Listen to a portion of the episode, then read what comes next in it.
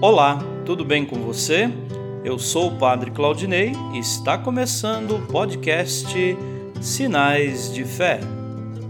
Em nome do Pai, do Filho e do Espírito Santo. Amém.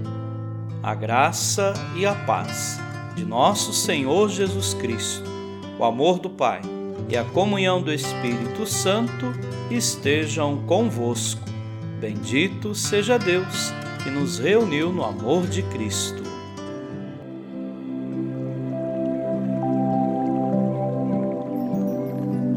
O Senhor esteja convosco, Ele está no meio de nós.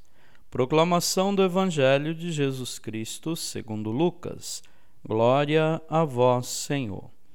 Naquele tempo vieram algumas pessoas trazendo notícias a Jesus a respeito dos galileus que Pilatos tinha matado, misturando o seu sangue com o dos sacrifícios que ofereciam. Jesus lhes respondeu: Vós pensais que esses galileus eram mais pecadores do que todos os outros galileus por terem sofrido tal coisa? Eu vos digo que não. Mas se vós não vos converterdes, ireis morrer todos do mesmo modo. E aqueles dezoito que morreram quando a torre de Siloé caiu sobre eles, pensais que eram mais culpados do que todos os outros moradores de Jerusalém? Eu vos digo que não. Mas, se não vos converterdes, ireis morrer todos do mesmo modo. E Jesus contou esta parábola. Certo homem tinha uma figueira plantada na sua vinha. Foi até ela procurar figos e não encontrou. Então disse ao vinhateiro: Já faz três anos que venho procurando figos nesta figueira e nada encontro. Corta, porque está ela inutilizando a terra? Ele, porém, respondeu: Senhor, deixa a figueira ainda este ano. Vou cavar em volta dela e colocar adubo pode ser que venha a dar fruto. Se não der, então tu a cortarás. Palavra da salvação. Glória a vós, Senhor. Queridos irmãos e irmãs, Jesus repete por duas vezes essa afirmação: Mas se não vos converterdes, ireis morrer todos do mesmo modo ele repete para advertir que a maior catástrofe para um ser humano é morrer no pecado distante de Deus. Jesus não interpreta a morte dos galileus assassinados por Pilatos ou a morte dos que foram vitimados pela queda da Torre de Siloé, como se fosse o resultado matemático e lógico da equação pecado igual a morte. Como se Deus ou o destino os tivessem castigado. Esse pensamento é próprio de quem concebe Deus como um rigoroso retribuidor.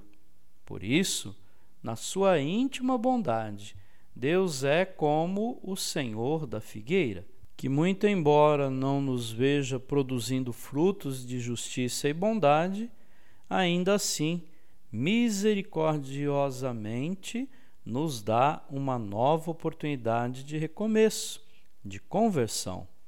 O Deus Pai, anunciado por Jesus, sempre espera nossa conversão, nossa mudança de comportamentos e atitudes. O Senhor da figueira que somos nós, espera os nossos frutos, os figos da justiça e solidariedade. Amém.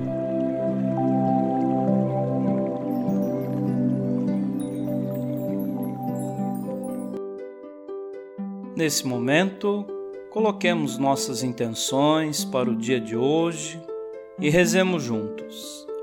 Pai nosso, que estais nos céus, santificado seja o vosso nome. Venha a nós o vosso reino. Seja feita a vossa vontade, assim na terra como no céu. O pão nosso de cada dia nos dai hoje. Perdoai as nossas ofensas, assim como nós perdoamos a quem nos tem ofendido. E não nos deixeis cair em tentação, mas livrai-nos do mal. Amém. Ave Maria, cheia de graça, o Senhor é convosco. Bendita sois vós entre as mulheres e bendito é o fruto do vosso ventre, Jesus. Santa Maria, Mãe de Deus, rogai por nós, pecadores, agora e na hora de nossa morte. Amém. Rezemos juntos a oração de São Bento. A cruz sagrada seja minha luz, não seja o dragão meu guia. Retira-te, Satanás. Nunca me aconselhes coisas vãs é mal o que tu me ofereces. Bebe tu mesmo do teu veneno. São Bento, rogai por nós. Glória ao Pai, ao Filho e ao Espírito Santo, como era no princípio, agora e sempre. Amém. O Senhor esteja convosco, Ele está no meio de nós. Abençoe-vos, Deus Todo-Poderoso, o Pai e o Filho e o Espírito Santo. Amém.